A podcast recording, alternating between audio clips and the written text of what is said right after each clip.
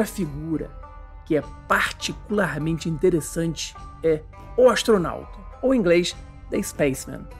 Um humanoide que parece estar usando um grande capacete espacial que tem um braço para cima, como se estivesse acenando. E parece que este é um dos deuses do céu. Ou, se ele não é um dos deuses, ele é do povo de Nazca, que está acenando para os deuses do céu e dizendo, saudando ou até mesmo pedindo um regresso. Então, de muitas maneiras, parece que Nazca é como um deserto gigante, um quadro de desenhos no qual as pessoas têm feito essas figuras gigantescas para atrair a atenção do céu. E de certa forma são sinais. Eles estão aqui dizendo: Olha, estamos aqui. É como acenar para alguém e dizer: Venha me visitar. O mistério das linhas de Nazca não está realmente em sua criação. Desenhar as linhas não teria sido difícil de se realizar, ao contrário de transportar blocos megalíticos gigantes. Mas em vez disso, o mistério está em seu propósito. Muito esforço foi feito para criar as linhas. Seria o objetivo sinalizar aos deuses, sinalizar aos extraterrestres e suas aeronaves? O povo Nazca que criou esses geoglifos desapareceu misteriosamente por volta de 500 depois de Cristo. Quando o fizeram, sua capital, Carhuash, caiu em desordem. 1400 anos depois, antropólogos foram a Carhuash para estudar a antiga civilização Nazca, talvez esperando descobrir as razões de seu desaparecimento. No entanto, o que eles descobriram só aprofundou os mistérios. Esqueletos humanos com crânios estranhamente alongados, duas vezes o tamanho de uma pessoa normal. Das enormes linhas que cruzam o deserto aos misteriosos crânios desenterrados em seu solo, os mistérios do Peru continuam a desafiar a arqueologia convencional. Existe uma teoria bastante interessante sobre Nazca, poderia ser explicada por algo que ocorreu no Oceano Pacífico na Segunda Guerra Mundial.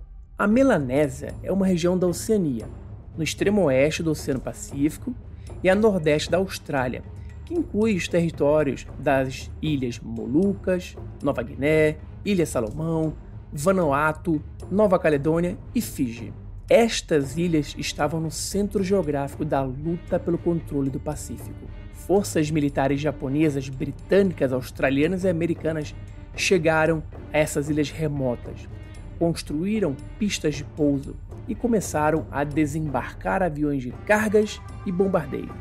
Eles pediram aos nativos para ajudá-los a construir pistas de pouso. E em troca, eles lhe dariam camisetas e outros itens de vestuário, latas de carne latada e várias coisas que militares tinham por ali. Os nativos ficaram empolgados com tudo isso. E então, quando a guerra terminou, os militares de repente se retiraram dessas ilhas. Todos os aviões e militares foram embora. E as coisas voltaram à vida pacata e sem grandes surpresas que os nativos tinham antes da guerra. Os nativos então iam até o seu chefe, o chefe da tribo, e perguntavam: o que foi isso?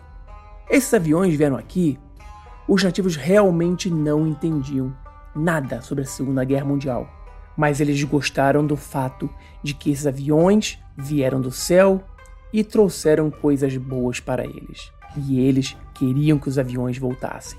Em resposta, os chefes tribais dessas ilhas criaram uma espécie de religião moderna, que hoje conhecemos como culto à carga. Os chefes disseram: Bem, eram nossos ancestrais enviando cargas dos deuses dos céus para nós, para que esses aviões voltem do céu com todas essas coisas boas que eles estavam nos trazendo. Precisamos atrair esses aviões novamente. E o que eles fizeram? Eles construíram maquetes de aviões de bambu e madeira e os colocaram no final da pista de pouso para tentar atrair os aviões que haviam ido embora. E é por isso que chamamos de culto à carga.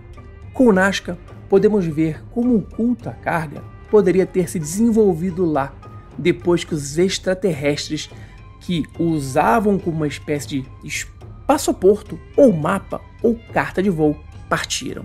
Estudos recentes em Nazca por arqueólogos japoneses indicaram que havia pelo menos quatro culturas diferentes fazendo essas linhas, figuras e trapézios. Isso mostra que Nazca não foi criado por uma cultura de uma só vez, mas foi desenvolvido através dos séculos ou até milhares de anos. A única coisa que une todos esses designs é que eles são feitos para serem vistos do céu. Sem uma visão aérea dos complexos desenhos geométricos, eles não fazem sentido. Então, parece que todas as culturas estavam tentando sinalizar algum tipo de povo que vinha do espaço. A área de Nazca, no Peru, juntamente com regiões ao sul chamada Paracas e Ica, também são as áreas onde os arqueólogos descobriram muitos estranhos crânios alongados. Crânios alongados semelhantes também foram encontrados em Tihuanaco e Pumapuco. Então, seriam essas as mesmas pessoas? Eles tinham crânios alongados, eles estavam na costa do Peru, eles estavam nos Andes. Este alongamento é uma deformação craniana incomum. Seria natural ou artificial? Culturas em todo o mundo que remontam a pelo menos 3 mil anos antes de Cristo amarravam e comprimiam os crânios dos bebês para forçá-los a crescer em uma forma alongada. O povo Olmeca fez isso. Foi feito no Peru. Foi feito em ilhas remotas do Pacífico, como Vanuatu. Foi feito na África, no Congo. Os curdos do norte do Iraque fizeram isso. Esqueletos encontrados em Malta tinham cabeças alongadas. Os egípcios fizeram isso.